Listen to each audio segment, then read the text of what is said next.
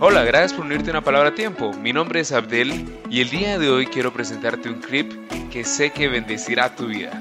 Bienvenido.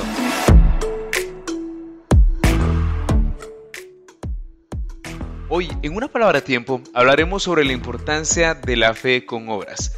Como hijos de Dios, sabemos de la importancia que es el ejercitar nuestra fe con obras que van en acorde a la fe que se nos fue dada. Esto lo decía Santiago en Santiago 2.26, porque como el cuerpo sin espíritu está muerto, así también la fe sin obras está muerta. Este es un extracto de la prédica La fe con obras del apóstol Sergio Enríquez. Disfrútala.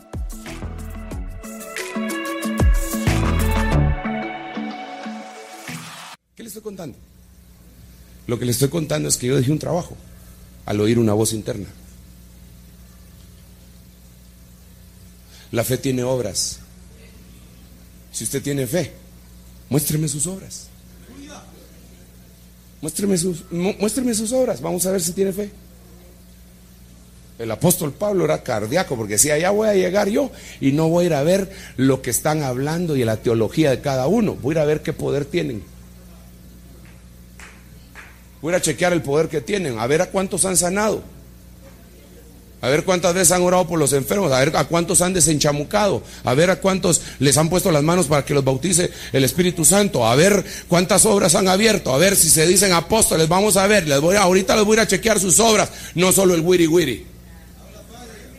Amén. Démosle un aplauso, Señor. Dios mío. Espéreme un rato.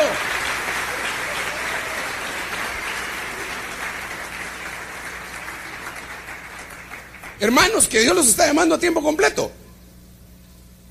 No me meta a mí en líos. Ni me venga a pedir chance a mí, porque yo no le voy a dar chance. Si usted pretende que yo le dé chance, a mal palo se arrimó.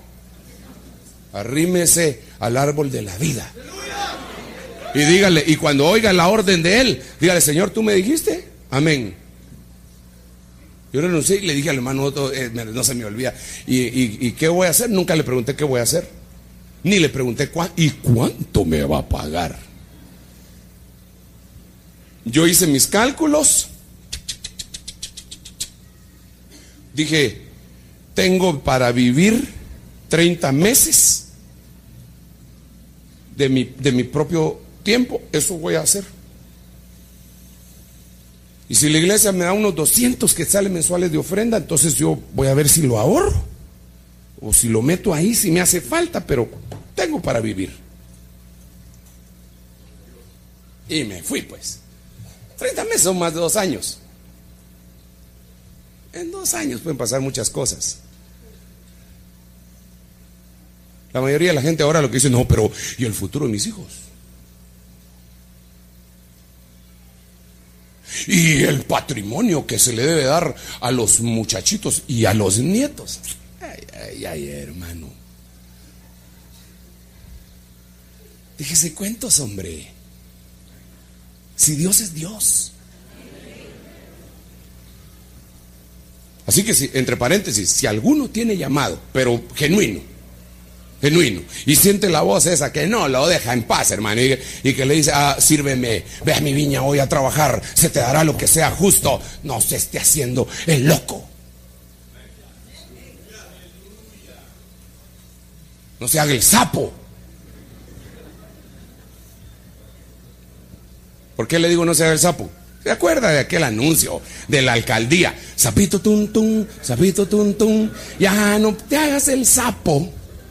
Sapito tum tum, sapito tum tum, paga tu boleto de ornato.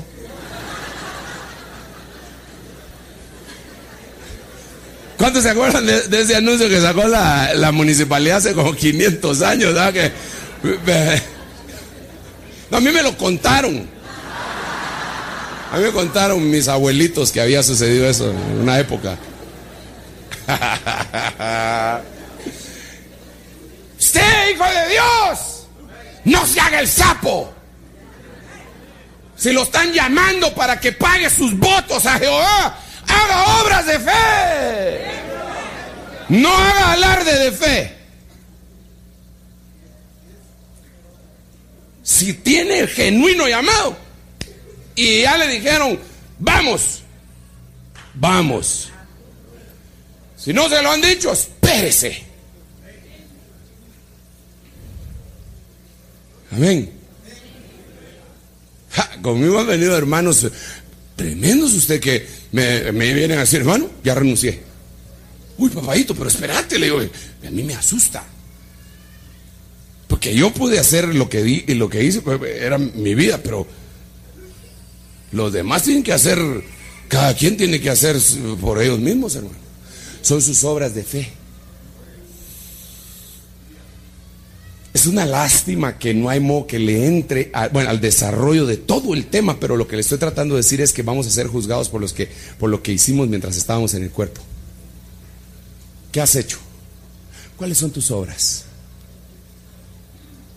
¿Tú crees que porque no te ha caído el garrotazo te estás portando mal y no te ha pasado nada y todavía sigues profetizando y todavía hablas en lenguas y todavía recibes un rema cuando lees la Biblia y te sigues portando mal? ¿Tú crees que eso no te va a ser traído a juicio? Te vas a, ser traído a juicio porque la Biblia dice que aún lo oculto sea bueno o malo, va a ser traído a juicio. Es mejor llegar en este tiempo con el Señor y decirle, Señor, mira, yo estoy haciendo esto malo.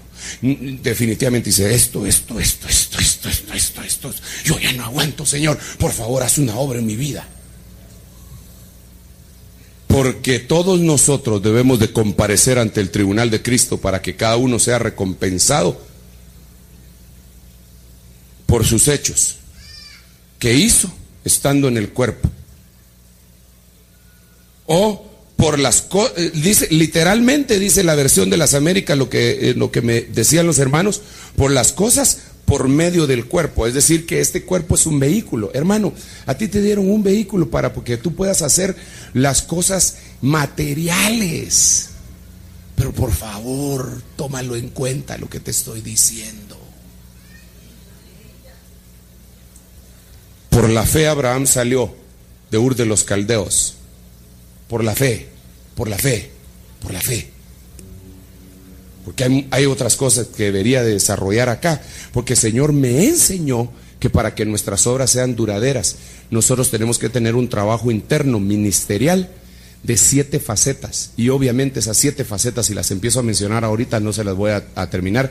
Y a mí me interesa que usted las capture en su corazón, en su mente. ¿Para qué? Para que usted haga buenas obras, hermano. ¿Por qué?